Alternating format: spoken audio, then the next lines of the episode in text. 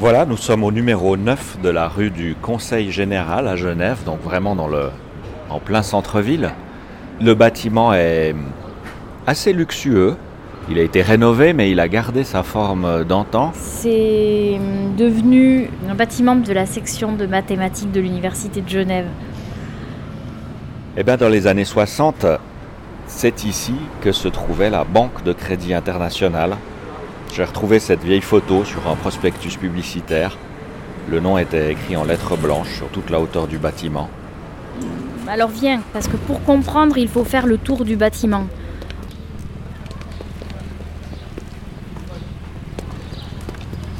Voilà. Eh bien, c'est ça.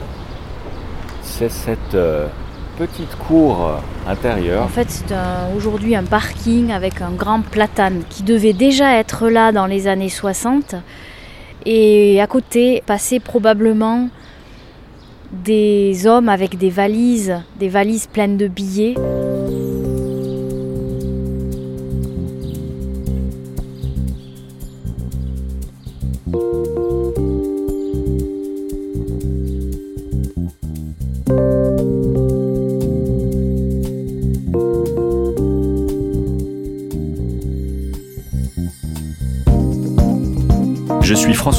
Je suis Marie Maurice et vous écoutez Dangereux Millions, le podcast qui vous raconte comment la Suisse est devenue la lessiveuse des escrocs du monde entier. Soyez les bienvenus dans le monde feutré du crime financier, qui dans cet épisode nous emmène des casinos de Las Vegas jusque dans l'arrière-cour d'une banque à Genève. C'est là que la mafia américaine blanchissait ses billets verts. Cette histoire digne d'un film de gangster, vous n'en avez jamais entendu parler. Pour une bonne raison. Elle est restée cachée dans de vieux dossiers dactylographiés conservés aux archives fédérales à Berne. C'est là que notre enquête a commencé. Dangereux Millions est un podcast coproduit par Swiss Info, le service d'information en ligne de la Société suisse de radiodiffusion, un média public, et Europe 1 Studio avec Gotham City. Épisode 1 Les porteurs de valises de la mafia. Nous sommes dans les années 1915 dans les rues de New York, plus précisément dans le Lower East Side, qui est à cette époque-là un quartier pauvre et malfamé, où s'entassent les émigrés juifs venus des pays de l'Est. C'est là qu'on croise la route d'un garçon d'une dizaine d'années, un petit Polonais arrivé en Amérique quand il avait 9 ans, sous le nom de Meyer Sukolianski. L'histoire va retenir son nom en anglais, Meyer Lansky. Meyer n'est pas un enfant comme les autres. Il a ce qu'on appelle aujourd'hui la bosse des maths. Il a une mémoire incroyable. Il sait calculer des probabilités de tête. Et il a trouvé un moyen d'impressionner ses amis.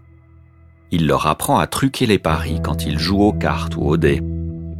Mais dans les rues du Lower East Side, ça ne fait pas illusion bien longtemps. On aime plutôt jouer à la castagne et notre personnage n'est pas un gros bras. Alors Meyer se trouve un copain qui donnera les coups à sa place.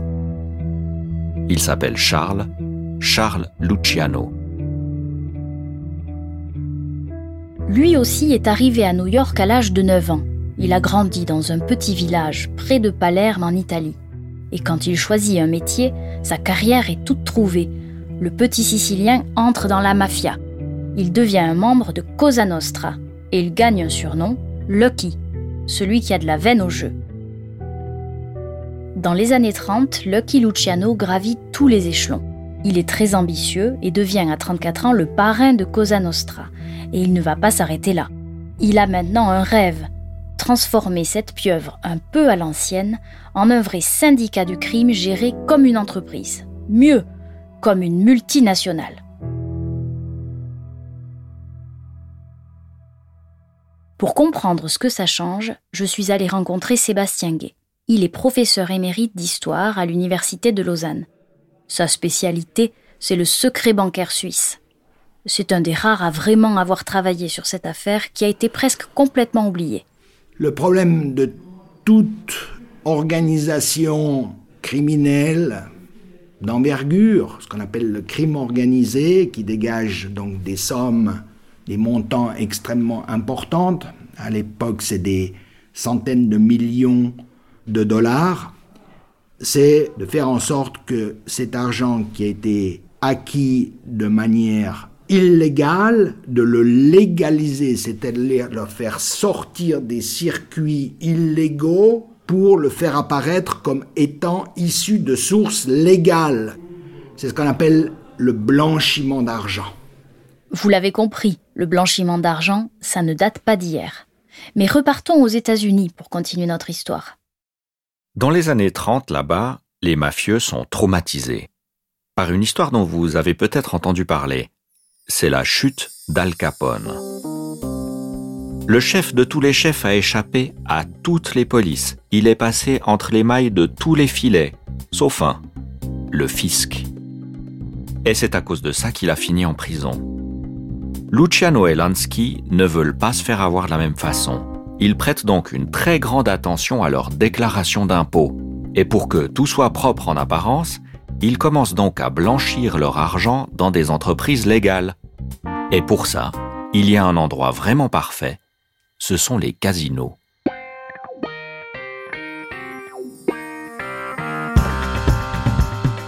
Les salles de jeu brassent une quantité considérable d'argent liquide, des tonnes de billets verts. Et c'est très pratique pour les mélanger avec ceux qui proviennent de la prostitution, de l'extorsion ou de la vente de drogue. Luciano et Lansky ouvrent des casinos à tour de bras. Ils en ouvrent même à Cuba. Mais ça ne leur suffit pas. Ils ont une vision. Ils vont créer une ville entière dédiée aux jeux, au milieu du désert. Las Vegas.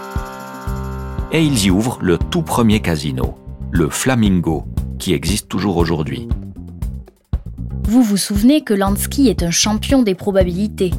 Il perfectionne donc des jeux de paris, de vrais jeux basés sur des calculs mathématiques. Lui est sûr de gagner de l'argent et les joueurs n'ont pas l'impression de se faire avoir. D'un point de vue comptable, pour la première fois, les casinos sont bien gérés. Ça marche tellement bien que les deux compères nagent dans l'argent liquide. Mais petit à petit, la lessiveuse s'emballe. Il y a de plus en plus de billets verts qui s'accumulent ça devient vraiment problématique. Il faut trouver une solution. Alors, dans la salle des coffres, on trie l'argent. Une partie ira dans la comptabilité officielle. Il faut bien payer des impôts, n'est-ce pas, pour pas finir comme ce vieux Al Capone. Mais une autre partie ressort par l'arrière, dans des valises, qu'il faut bien planquer quelque part. Et là encore, c'est Lansky qui trouve la meilleure solution. Elle se situe à 10 000 kilomètres de là, et ça tombe bien car dans les années 50, c'est l'arrivée des premiers vols commerciaux directs entre les États-Unis et l'Europe. Lansky prend donc l'avion. Direction la Suisse. Il y trouve exactement ce qu'il cherchait, des banques solides, peu regardantes, et surtout très loin des yeux de l'oncle Sam. Évidemment, Lansky ne portait pas lui-même ses valises de cash. Pas la peine de s'embêter avec ça. Il savait, comme nous l'explique Sébastien Gay, qu'il pouvait compter sur l'aide de ses banquiers suisses et de leurs fidèles employés. On les appelle des pèlerins, donc des démarcheurs qui vont attirer, qui offrent à la clientèle de transporter eux-mêmes les fonds en Suisse, de se charger donc du passage toujours délicat des frontières. Des porteurs de valises. Oui, des porteurs de valises, tout à fait.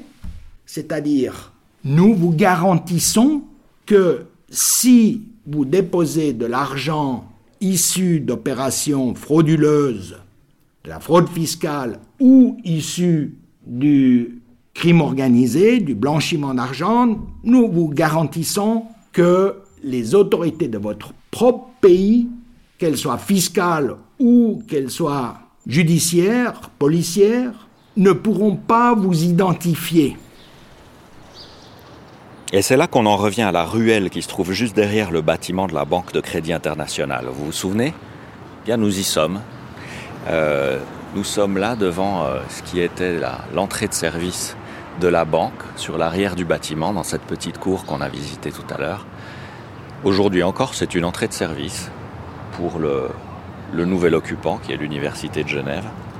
Dans le cas de Meyer Lansky et de ses amis, eh bien, c'est ici que ça se passait. Leurs valises arrivaient ici, dans cette cour discrète, en plein centre de Genève. Les porteurs, nos fameux pèlerins, passaient cette porte, exactement cette porte-là, et ils arrivaient jusqu'au guichet, comme des clients presque normaux. Les valises étaient vidées et l'argent déposé sur des comptes. Mais pas des comptes tout à fait ordinaires. On va garantir l'anonymat par la mise en place du fameux système des comptes numérotés et qui est une sorte de coupe-feu, si vous voulez, supplémentaire. C'est pour se prévenir des employés indélicats qui seraient tentés de vendre euh, cette marchandise assez précieuse à l'État. Alors, ils sont plus désignés à l'intérieur de la banque par un nom, mais par un numéro. La seule personne ou les seules personnes à l'intérieur de la banque qui auront les noms correspondant au numéro étant limitées au directeur général et quelques directeurs adjoints.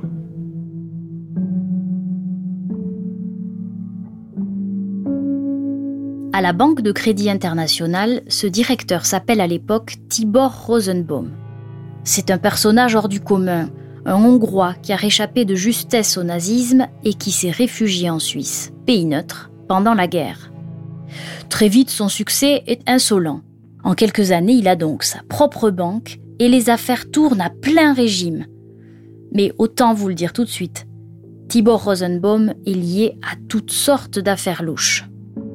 On ne sait pas vraiment comment Tibor Rosenbaum est entré en contact avec Meyer Lansky. On sait juste qu'ils avaient un ami en commun, un homme d'affaires canadien qui avait été poursuivi aux États-Unis au temps de la Prohibition et qui s'était réfugié à Lausanne sur les rives du Léman. Bref. Durant dix ans, tout ce petit monde, Tibor Rosenbaum, Meyer Lansky, leur ami canadien et les pèlerins employés de la banque tout ce petit monde, donc, brasse et lessive des quantités formidables de billets verts à Genève, en toute discrétion.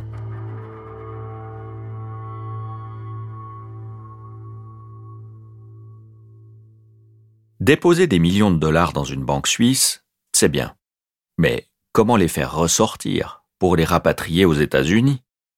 C'est la question que se pose Meyer Lansky à l'époque aussi bien les blanchisseurs d'argent que les riches, ultra-riches, veulent pas simplement déposer leur argent dans les coffres des banques suisses et puis les laisser dormir dans ces coffres. D'ailleurs, si c'était le cas, les banquiers suisses seraient pas très intéressés à ça parce que ça leur rapporte pas grand-chose. La location d'un coffre-fort, bien, c'est rapporte pas beaucoup de gains. C'est là que le génie du mafieux Meyerlansky rencontre celui du banquier Tibor Rosenbaum. Ensemble, ils mettent au point un système ingénieux pour faire revenir l'argent blanchi aux États-Unis. L'argent déposé à Genève est transformé en prêt bancaire, accordé à des sociétés américaines. Des sociétés qui appartiennent à la mafia, bien sûr. Des entreprises de construction, de l'immobilier de luxe en Floride, ou pour construire des casinos, par exemple encore des casinos. Cet argent devient parfaitement propre. Mieux, ces entreprises se retrouvent à payer moins d'impôts parce qu'elles peuvent déduire les intérêts de ces emprunts. C'est gagnant à tous les étages.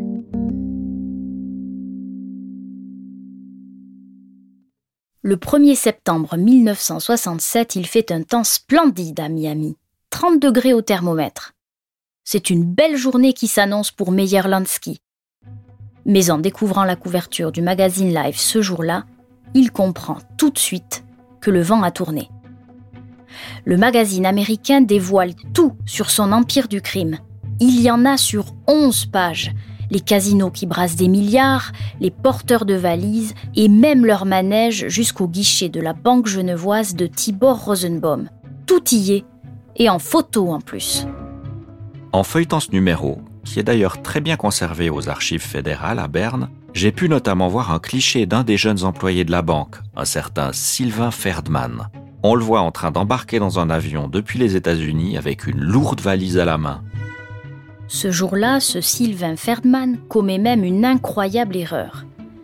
En rendant sa voiture de location à l'aéroport, il laisse tomber un bout de papier sur lequel figurent quelques lettres et des chiffres. Maral 2812. En fait, c'est un des fameux comptes numérotés de la Banque de Crédit International. Un employé du loueur de voitures l'aurait retrouvé et l'aurait ensuite donné au FBI. Meyer Lansky s'étrangle en buvant son café. Le magazine Life raconte tout ça en détail, tous ses secrets. Comment les journalistes de Life ont-ils pu obtenir ces informations? Vous pensez peut-être que c'est un peu gros. Eh bien, Sébastien Gay le pense aussi. Ma conviction raisonnée, c'est que les articles de Life viennent pas de Life. C'est des articles qui sont inspirés en sous-main par les plus hautes autorités américaines. Pourquoi? Dès les années 20, il y a une partie des autorités américaines qui sont décidées à limiter l'ampleur de la fraude fiscale à l'intérieur même des États-Unis. Ils sont aussi décidés, pour des raisons de souveraineté étatique, à limiter euh, le poids et l'ampleur du crime organisé. Donc à lutter assez sérieusement contre le blanchiment d'argent. Donc il faut aussi lutter contre le paradis fiscal suisse pour lutter contre la fraude fiscale et le crime organisé aux États-Unis. En clair, les États-Unis veulent faire du ménage. Et dans cette grande opération nettoyage, ils comptent sur la Suisse. Problème, les autorités suisses, elles, n'ont pas du tout envie de mettre de l'ordre dans tout ça. Officiellement, la Suisse refuse de collaborer avec les autres pays dans le domaine fiscal. Si le fisc américain pose des questions au sujet d'un contribuable qui aurait caché de l'argent, Berne ne répond pas les autorités suisses n'acceptent d'aider les autres pays que s'il s'agit de droit pénal, ce qu'elles considèrent comme de vrais crimes. Parce qu'en Suisse, frauder le fisc n'est pas considéré comme tel. Évidemment, cette situation agace beaucoup de pays, mais les États-Unis, maîtres du monde libre, pensent pouvoir faire pression. Et l'affaire Lansky est l'occasion rêvée. S'ils parviennent à prouver que la mafia blanchit son argent en Suisse, ils pourront peut-être percer le coffre-fort et faire sauter le secret bancaire. Et ça semble bien parti, parce que Lansky n'est pas le seul à s'étrangler en lisant l'article de Life. En Suisse aussi, le choc est énorme. C'est ce que j'ai pu voir en allant aux archives fédérales à Berne. Bonjour,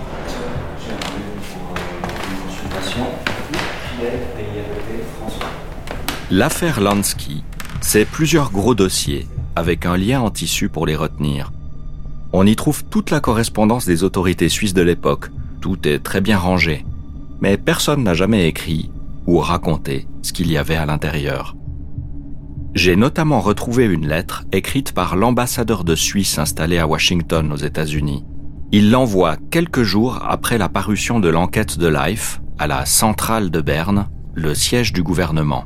Et voilà ce qu'il écrit. Il s'avérait exact que la mafia juive et italienne de New York aurait réussi à s'assurer le contrôle d'une banque à Genève. Vous l'avez entendu, il y a du conditionnel, mais le ton est pressant.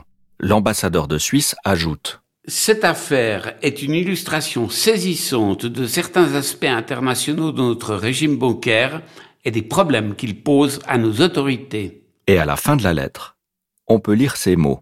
Négliger cette affaire risquerait d'avoir des répercussions peu favorables sur nos bonnes relations avec les États-Unis. C'est clair, les autorités suisses sont obligées d'ouvrir une enquête. Il n'y a plus le choix. Au siège de la Banque de Crédit International, dans le centre de Genève, c'est aussi la panique. Le bal des porteurs de valises s'est arrêté net. Mais le directeur Tibor Rosenbaum n'est pas du genre à rester sur la défensive. Il engage aussitôt un avocat genevois. Pas n'importe lequel. Il fait appel au bâtonnier de l'époque. Tous les moyens sont bons pour étouffer l'affaire. Au milieu d'un des dossiers Lansky qui sont gardés aux archives fédérales, j'ai fait une découverte étonnante. Une semaine après la parution de l'article de Life, le magazine suisse L'Illustré s'intéresse lui aussi à l'affaire à l'époque, c'est le plus lu en Suisse francophone. Il décide carrément de traduire l'article de Life pour le publier à son tour. Seulement voilà, cet article ne paraîtra jamais. Pour la Banque de Crédit International, voir ce scandale déballé au grand jour en Suisse, ce serait une catastrophe. Alors, la banque porte plainte contre le magazine suisse pour tenter d'empêcher la parution. La partie n'est pas gagnée, c'est diffamation d'un côté contre liberté d'expression de l'autre. pas sûr que les juges suisses lui donnent raison. Alors Tibor Rosenbaum, qui ne manque jamais de ressources, propose un deal à l'éditeur du magazine. La banque est prête à payer pour que l'article ne sorte jamais. Vous voulez savoir si ça a marché? Eh bien oui. J'en ai trouvé la preuve. Aux archives fédérales, il y a une copie de cet accord secret, avec tous les détails et les montants. La banque de Meyer-Lansky a versé 50 000 francs de l'époque à l'éditeur de l'Illustré, le groupe Ringier, pour qu'il renonce à publier l'article. Cette somme, ce n'est pas rien, ça correspond presque à 200 000 euros d'aujourd'hui. Résultat, la traduction française de l'article de Life a fini à la poubelle. Meyer-Lansky et son banquier suisse pensent avoir gagné la partie. Mais ce qu'ils ne savent pas, c'est que la police suisse a ouvert une enquête au même moment. Elle est confiée à l'inspecteur Pierre Laperouza de la police de Genève. On n'a pas beaucoup de détails sur lui, on sait juste que c'est un enquêteur expérimenté à l'époque. Patiemment, il reprend toutes les informations publiées par Life et tente de les vérifier. Et six mois plus tard, en mars 1968, il tape son rapport. Il est long d'une trentaine de pages. Je l'ai aussi retrouvé aux archives. On voit que l'inspecteur Laperouza est un enquêteur consciencieux. Il note tous les noms des mafieux américains qui sont mentionnés par Life. À partir de là, il élargit les recherches. On peut même dire qu'il bat le pavé. Il se rend dans tous les hôtels de Genève et il consulte leurs registres. Et là, bingo. Il découvre que le gratin de Cosa Nostra a pris ses habitudes depuis des années au bord du lac Léman. Meyer-Lansky et une dizaine de ses proches y viennent chaque année pour leurs affaires. Il y a là des hommes d'affaires, des capots, leurs femmes et parfois leurs maîtresses. L'inspecteur Laperouza trouve même les traces laissées par Joe Adonis. C'est l'un des plus célèbres tueurs à gages de la mafia. Lors de ses passages à Genève, il descendait à l'hôtel Le Chandelier, plus précisément dans la chambre 20, occupée par une certaine Marie-Rose, artiste de cabaret de profession. Bref, le rapport de l'inspecteur Laperouza est une bombe. il circule dans toutes les administrations policières suisses. J'ai vu les copies. À Berne, la police fédérale le traduit même en allemand. Tout le monde est au courant. Et que se passe-t-il? Rien. La hiérarchie de l'inspecteur Laperouza finit par bloquer l'enquête. Mais ces Américains sont des membres de la pègre, dit le rapport. Ils n'ont commis aucun crime en Suisse répondent les autorités. Avec leur argent sale, ils descendent dans des palaces et vont rendre visite à leurs banquiers. Mais oui, comme tout le monde. Même les Américains disent que ce sont des mafieux. D'accord, mais ils n'ont pas de preuves. Le rapport Laperouza est remisé au fond d'un tiroir, ce qui n'étonne pas l'historien Sébastien Gay. Qu'est-ce que font les Suisses? Ils minimisent l'affaire, non, on n'a rien à voir avec ça. Non, tout ça se fait dans des cadres euh, légaux, etc., euh, etc. On ne peut pas intervenir parce que tout se fait dans le respect des lois suisses. Donc, qu'est-ce que vous voulez qu'on fasse, etc., euh, etc. Donc, les Suisses veulent noyer le poisson, enterrer l'affaire. Ça sera leur attitude pendant toutes ces années. Tibor Rosenbaum et sa banque ne seront plus inquiétés. Le banquier finira quand même par faire faillite quelques années plus tard à cause d'une autre affaire louche qui a mal tourné. Et Sylvain Ferdman, vous vous souvenez, le jeune porteur de valises pris en photo dans l'article de Life, il ne lui est rien arrivé non plus. Livrer des valises pleines de dollars dans une banque suisse, ce n'est pas un crime. Il créera même sa propre entreprise de gestion de fortune à Genève, où il restera actif pendant des décennies. Il est décédé il y a quelques années. Meyer-Lansky, lui, ne s'en est pas aussi bien tiré. La justice américaine s'est lancée à ses trousses, et comme Al Capone avant lui, elle l'accuse de fraude fiscale. Il se réfugie un temps en Israël, mais il tombe malade. Il finit par rentrer aux États-Unis. À son procès, le fisc américain assure que Meyer-Lansky a caché une immense fortune de 300 millions de dollars dans des paradis fiscaux en Suisse et ailleurs. Mais en regardant ses déclarations d'impôts, il n'a pas un sou. Il est acquitté en 1974. Il prend sa retraite en Floride et meurt huit ans plus tard d'un cancer des poumons. On ne saura jamais si Meyer-Lansky possédait vraiment cette fortune. Et si oui, qui l'a récupérée? Nous avons voulu poser la question à son petit-fils. L'homme, qui est connu sur les réseaux sociaux, porte fier son patronyme. Il se fait appeler Meyer Lansky II. Aux États-Unis, l'histoire de sa famille est presque une légende. Elle a été adaptée au cinéma en 2021 avec l'acteur Harvey Keitel. Et au Flamingo, le tout premier casino construit par la mafia à Las Vegas, un restaurant, Un steakhouse plus précisément. porte aussi son nom. Meyer Lansky II a finalement refusé de nous répondre.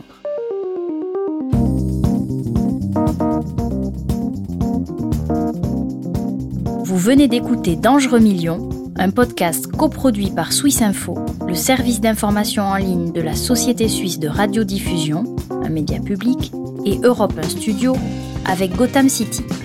À très bientôt pour un nouveau voyage en Suisse dans le monde feutré du crime financier. Mon problème, c'est de faire rentrer clandestinement Licio Gelli en Suisse, mais le but était pur puisqu'il s'agissait pour lui de se rendre et d'être jugé.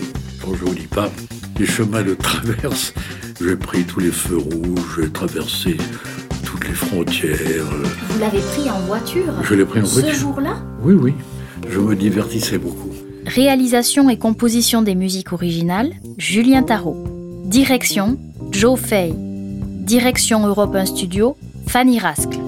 Conseil éditorial, Suzanne Reber.